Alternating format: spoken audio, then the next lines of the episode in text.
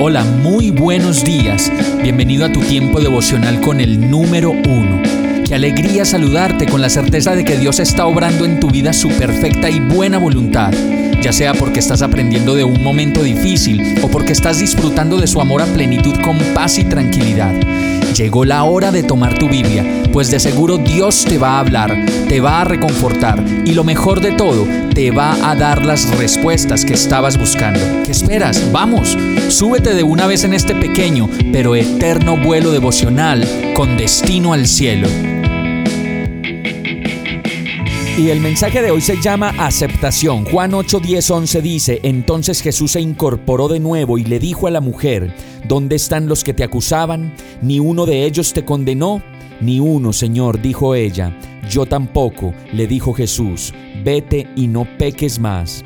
Y yo creo que muchos de nosotros hemos estado alguna vez en el lugar de los maestros de la ley religiosa y los fariseos, que en este caso les llevaron a una mujer que había sido sorprendida en el acto de adulterio y entonces la pusieron en medio de la multitud. Maestro, le dijeron a Jesús, esta mujer fue sorprendida en el acto de adulterio y la ley de Moisés manda apedrearla. ¿Tú qué dices? Pero Jesús supo de inmediato que intentaban tenderle una trampa para que dijera algo que pudieran usar en su contra. Pero Jesús se inclinó y escribió con el dedo en el polvo. Y yo creo que Jesús en medio de nuestras embarradas y de nuestras acciones farisaicas, en donde queremos ver a todo el mundo como pecador y enjuiciar a los demás, se pone a escribir con su dedo en el polvo una y otra vez. Pero el texto bíblico sigue diciendo que como ellos seguían exigiéndole una respuesta, Él se incorporó nuevamente y les dijo, muy bien, el que nunca haya pecado, tire la primera piedra. Y luego volvió a inclinarse y siguió escribiendo en el polvo. Al oír eso, los acusadores se fueron retirando uno tras otro, comenzando por los de más edad, hasta que quedaron solo Jesús y la mujer en medio de la multitud. Y yo creo que hoy Jesús se acerca a muchos de nosotros para decirnos, ya no juzgues más, ya no mires más, ni castigues más. Y a otros se nos acerca para decirnos, como lo dice el verso, ¿dónde están los que te acusaban?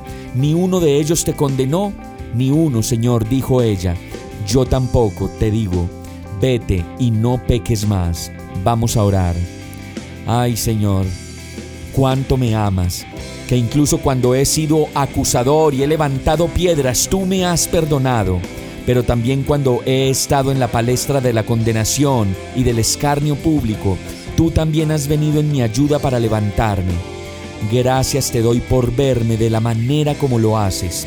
Perdona mi pecado, las piedras que he tomado para, apedrear y las piedras que me han tirado a mí. Hoy solo sé que puedo descansar en tu perfecto amor y recibir de ti la aceptación que solo tú me puedes dar. Y por eso oro a ti, agradecido, en el nombre de Jesús. Amén. Hemos llegado al final de este tiempo con el número uno. No te detengas, sigue meditando durante todo tu día en Dios, descansa en Él, suelta los remos y déjate llevar por el viento suave y apacible de su Santo Espíritu. Solo compártelo con quien lo necesite y ames. Hoy, de la mano de Dios, todo será un gran día. Para más información visita nuestra página www.iglesiabierta.com o llámanos al 313-334-0116. Oramos y rogamos para que cada día te enamores más de Dios y para que no pares de pasar todo tu tiempo con el número uno.